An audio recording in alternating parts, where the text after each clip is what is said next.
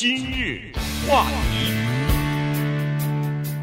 欢迎收听由钟迅和高宁为您主持的今日话题。人的大脑是一个非常奇妙的东西啊，非常神奇。它在处理着各种各样的我们见到的、看到的、以前所经历过的一些事情。有些念头啊，尤其是在社交的场所呢。你是挥之不去的，但是在社交场所有很多东西呢，你又是非常担心说出来的，因为你心里头想的东西一旦说出嘴，那是非常不礼貌，或者是让人感到非常尴尬的，甚至有的时候是非常邪恶的哈。所以在这种情况之下，大脑怎么来处理？这就要看你这个压抑大脑的程度是多少了。有的人可以压抑得非常好，所以他在社交方面呢，呃，游刃有余哈。但是有的人不善于社交，原因就是说他知道他的弱点，他越担心什么发生，哎，这个事儿还就要发生。嗯，我知道邪恶的念头每一个人都有。如果有一个人他睁着眼睛告诉你说他的脑子里从来没有过邪恶的念头，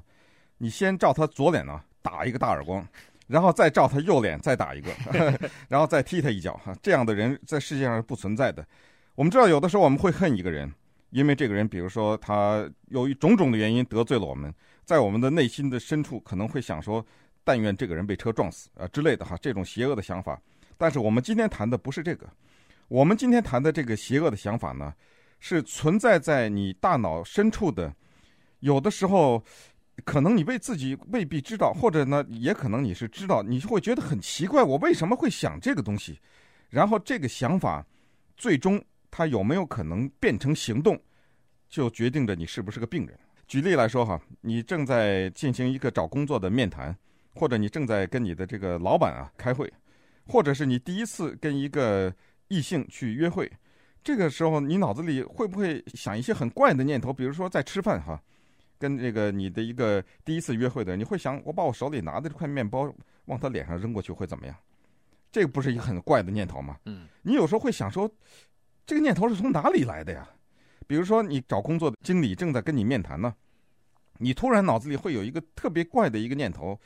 说想对这个人说一句非常无理的话，说比如说说你那个你的牙很难看，比比如说你可能会脑子里闪过这个念头，当然。你不可能把你吃了的东西拿起来砸过去，你也不可能嘴里说出这句话来，但是你脑子里会有奇怪，说怎么会想出这个念头来？他怎么会蹦出来在我的脑子里？我怎么把它给压住？对，或者说你，呃，和你聊天，或者是你的上司刚好是有口吃的，呃，就是口疾哈，在这种情况之下，你有的时候忍不住的有点这个恶作剧的想模仿他，也、嗯、也变成口疾。对，这个讲话，但是你明知道。你要是模仿他这样讲话的话，那对他就是一种侮辱嘛。对，那对他就是一个很很不尊敬嘛。所以，好了，你只要有了这个念头就够了。原因是什么呢？我们每个人心里头都有一种叫做故意作对或者是邪恶的这个念头和冲动哈。你越担心说，哎呀，这个是非常重要的一个呃工作的这么一个面谈，我千万不要出丑，我千万我平常有这个毛病，我千万要控制住，不要这样。只要你有了这个念头，那么十有八九你在面谈的过程当中稍微一紧张，你真的就会出丑，真的就会呃发生或者是做出来你一直想压抑自己不要做的那个东西。对，这个就像你中了邪一般，你简直是没有办法，你就无法克制这个冲动去做出来。嗯，美国作家艾伦坡写过一篇著名的散文哈，这个散文的名字叫《邪念的精灵》，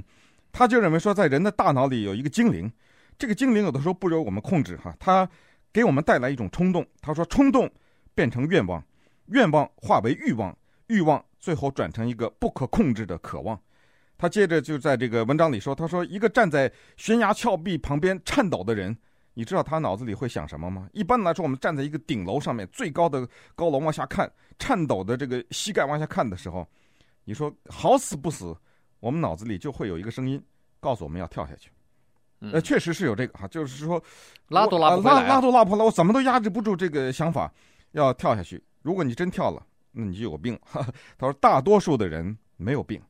大多数的人必须得告诉你自己，这个想法是正常的，这个是大脑当中没有办法，是一个正常人无法控制的这么一个想法，就是最糟糕的念头会在最不恰当的时间里面跳出来，再加上人其实这个潜意识当中有一个最大的渴望就是死亡。你很多人你可能不承认，你说我从来没渴望过死亡，没办法，这是你潜意识当中的渴望。这就是为什么有那种非常危险的游戏，比如说这个 bungee jump，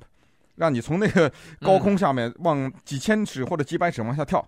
就是要享受这个你知道你要死，可是你又死不了的这种刺激。美国作家那个 Ray Bradbury 的著名的小说《The Last City of Man》哈，里面就写有一个人他碰到一个机器，这个机器去模拟死亡，让你通过火车撞车死亡，让你在这个火箭爆炸里炸死，哎，这个人就在这个一次一次的经历这种假的死亡，最后他解脱了。等他经历了这么多次模拟的死亡之后，他终于摆脱了对死亡的这种渴望哈，这就说明这个东西确实没办法，就是人大脑当中的这个区域。我们没办法控制，甚至都有科学实验可以证明这个东西。对，这就叫反常的冲动啊！这个由来已久。刚才说过那个 Alan Poe 啊，什么弗洛伊德啊，或者是达尔文啊，嗯、他们呃对这些都有过观察，同时也有过描写。在现代的心理研究当中呢，呃，很多人都在研究这种冲动啊，就是说这种冲动对人。对人类的行为产生的影响和产生的这个改变，这个都有的哈。那今天我们主要着重讨论的就是在社交场所，在和其他的人打交道的时候呢，他说最基本的一个我们大脑所谓正常和不正常的一个最基本的分水岭，叫做有的人他可以把他这种冲动啊非常成功的压制下来，让别人看不出来心里头有这种冲动或者是有这种担心啊。那有一些人，他的这个管理自己这个冲动的这方面的这个压抑的程度啊，或者承受的能力啊，比较差一点，所以在这种情况之下，他就可能会在公众面前露丑，他就可能会在公众面前做出一些他平常就担心的一些举止来，或者是说傻话，哎，或者说傻话啊。这个稍待会儿，我们再来看一看一些有意思的试验吧，看看人在某些情况之下大概会做什么样的事情。今日话题，欢迎继续收听由中讯和高宁为你主持的今日话题。这段时间跟大家讲的呢，是一个呃心理学方面的一个蛮有意思的现象，就是你越担心什么东西呢，它有的时候却越容易来发生啊。这个尤其是在社交场所，这个主要是。哈佛大学的一个心理学的教授啊，叫做 Wagner，他在《科学》杂志上刚刚发表了一篇文章，就是上个星期的事情。那么就来说这件事情哈，他做了几个蛮有意思的试验。首先一个呢，他是要他的这个学生啊来做这个试验，就说这样子啊，我先告诉你们，你现在在脑子里头要排除某些念头，比如说，我现在让你脑子里头不要去想白熊，然后。他就把这个告诉学生以后呢，他马上就进行测试，呃，然后就问学生说：“我刚才告诉你们，从脑子里头把白熊这个形象啊，从你脑子里头剔除出去，排除出去。结果你告诉我，这个白熊在你脑子里头出现了几次？那那些学生基本上都告诉他说，平均一分钟就出现一次。你没有说的时候，我根本没想起来。嗯，但是等你说了以后，哎，莫名其妙的他。”一下子我又想起来了，一下子我又想起来了。嗯，这个请注意哈，这个是人的大脑作怪，大脑是最可恨的一个地方，就是当强调告诉你说不要想什么的时候，当你告诉一个人特别的明确的指出，请你千万不要想什么的时候，从那一秒钟开始，他就再也不会停止想这个东西。对，他会故意跟你作对。对，接下来就是不知道做什么的时候，也挺可怕的。当然，这个呢不如想那么可怕，因为毕竟说，请你不要杀人。这不意味着说你马上就会去杀哈，但是你看一会儿再看一些 实验，有时候也很讨厌哈。就是说，呃，有的时候人就这样，越不让他做什么，他可能越要做什么，这也也是没办法。接下来，这个哈佛大学教授让他的学生说，给你一些词，就是在平时对话当中，请你不要使用这些词汇。这下完了，你看他这个，呃，在快速的对话的时候呢，他这个大脑又一次欺骗了他自己。他非要用出来这个字不行，嗯，当然是要再进行快速的对话哈，就是解除你大脑的警备，就完了。那我们接下来看一看，有一些行为，哈哈，拿高尔夫球球手做实验，告诉他说：“现在，请你把这个球打到一个什么地方去，但是有一个要求，这个力量啊，你可以用得轻，轻一点，但是你不能用过了。”完了，这下。对，他非给打过了不行。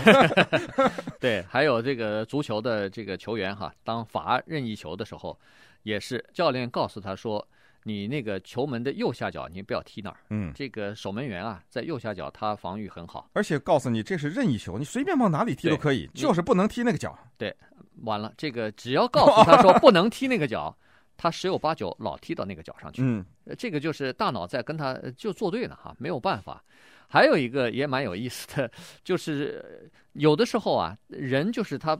这是逆反呢，还是故意作对呢？反正就是有这么一个心理哈。大学里头呢，这个 Wagner 教授呢又做了另外一个实验，他就把这个七十三个学生啊，大学的学生啊叫出来以后呢，要让他们评论另外一个学生。那个学生是一个虚拟的，也算是他的同学，嗯，是一个黑人的男性，叫做 Donald。比如说，加编了个这么一个人，然后呢，让他们看了他一下照片，然后呢就。呃，读他一个小的介绍啊，就是说他和另外一个朋友逛街的这么一个经过，呃，然后呢就把这七十三个学生呢分成两组，一组呢老师告诉他们说，你把所有的对黑人男性的偏见和误解全部抛掉，嗯，从你脑子里头剔除掉。另外一组人呢没有告诉他们这个话啊，然后呢。好，那这个 Donald 的这个虚拟的黑人，他是做了什么事情呢？他和朋友一起出去逛街的时候，首先他开着他奶奶的车，他奶奶的车上头有一个那个残障人的标志，嗯，但是呢，他看到那个残障人的那个停车位呢，他拒绝停在那儿。嗯，这个是一个好事情啊，就等于他让给另外的残障人嘛。对，因为他认为他并不是一个残障人，他是个年轻人，停在这儿不，不好像道德上说不过去啊，他不停。但是因为停车位很难找啊，一看有一个停车位。人家其实有个车早到，结果当那个停车位刚空出来的时候，他嘣的一下，他抢了，哎、呃，他先抢进去了。嗯、那这是哦，这个又增加一点负面、啊呃，增加一点负面的东西。然后呢，他们下车来以后，在这个就是 shopping mall 的这个门口呢，有慈善机构不是有捐款的人嘛，就募捐的人，